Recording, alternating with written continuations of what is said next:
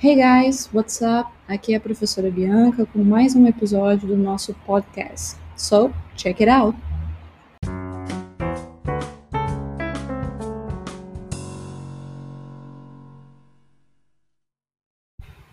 A questão intitulada Simple Past, número 1, diz o seguinte: complete as frases abaixo com a flexão de Simple Past correta do verbo entre parênteses. Fique atento à forma indicada affirmative, negative ou interrogative. Então, na primeira frase, nós temos I, lacuna, the house three times yesterday. Entre parênteses, nós temos a informação que é para usarmos o verbo to clean na forma afirmativa, the affirmative form. Então, o que, que nós precisamos pensar aqui? Uh, para fazer o passado simples na afirmativa, o que, nós precisamos fazer? É simples, é colocar ed, né, as letras ed, no fim do nosso verbo. Isso no caso dele ser um verbo regular, que é o caso aqui. O verbo to clean, que é limpar, é um verbo regular. Então aqui eu estou dizendo, eu limpei a casa três vezes ontem. Né? Então, como é que eu vou fazer? Eu pego esse verbo clean e simplesmente coloco ed no fim. Então, vai ficar I cleaned the house three times yesterday. O mesmo acontece com a frase she, aí lacuna, the windows because it was too hot here. Então, aí nós temos entre parênteses o verbo to open e também nós temos a indicação de que é para fazer essa frase na afirmativa. To open é um verbo regular ou irregular? É um verbo regular. Então, sendo regular, nós precisamos apenas colocar ed no fim dele para fazer o simple past. Então, nesse caso, fica She opened the windows because it was too hot in here.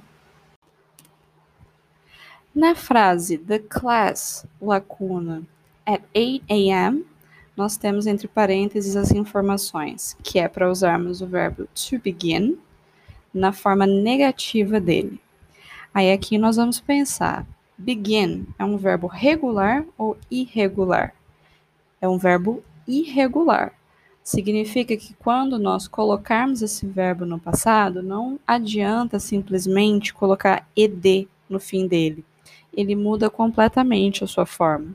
Então, no passado, begin fica began. Só que aqui nós temos que pensar o seguinte: ele está pedindo para fazer negativa. Na negativa, para fazer no simple present, nós precisamos usar um verbo auxiliar. Did.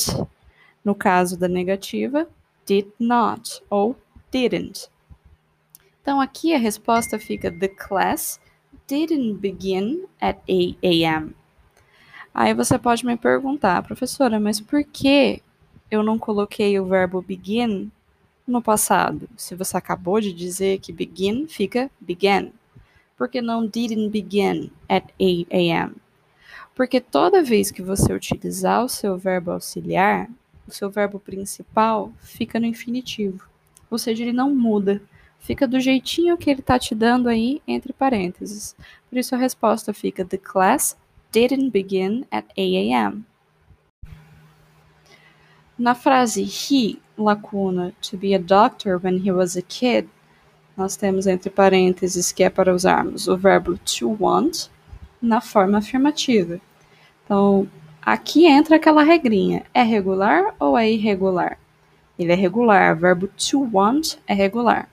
Então, como a gente está fazendo uma afirmação, é só colocar ed no fim dessa, dessa palavrinha, desse verbo. Então ficaria He wanted to be a doctor when he was a kid. A última frase, nós temos duas lacunas dela. Uma na primeira palavrinha, aí nós temos the accident, aí outra lacuna, last night. E aí temos entre parênteses o verbo to happen, que é para colocar na interrogativa. Quando nós fizermos uma, in, uma interrogação em, no Simple Past, basta usarmos também o verbo auxiliar. O verbo auxiliar é o did. como eu estou fazendo uma interrogativa, não estou fazendo uma negativa, eu não vou usar didn't, eu vou usar did.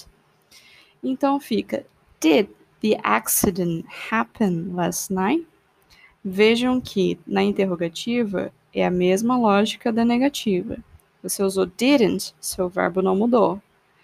Mesma coisa aqui, você usou did, seu verbo também não muda. Então, happen continua a mesma coisa.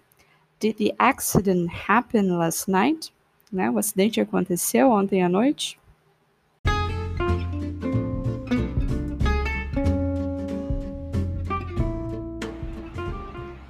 Well, that's all, folks. See you next time.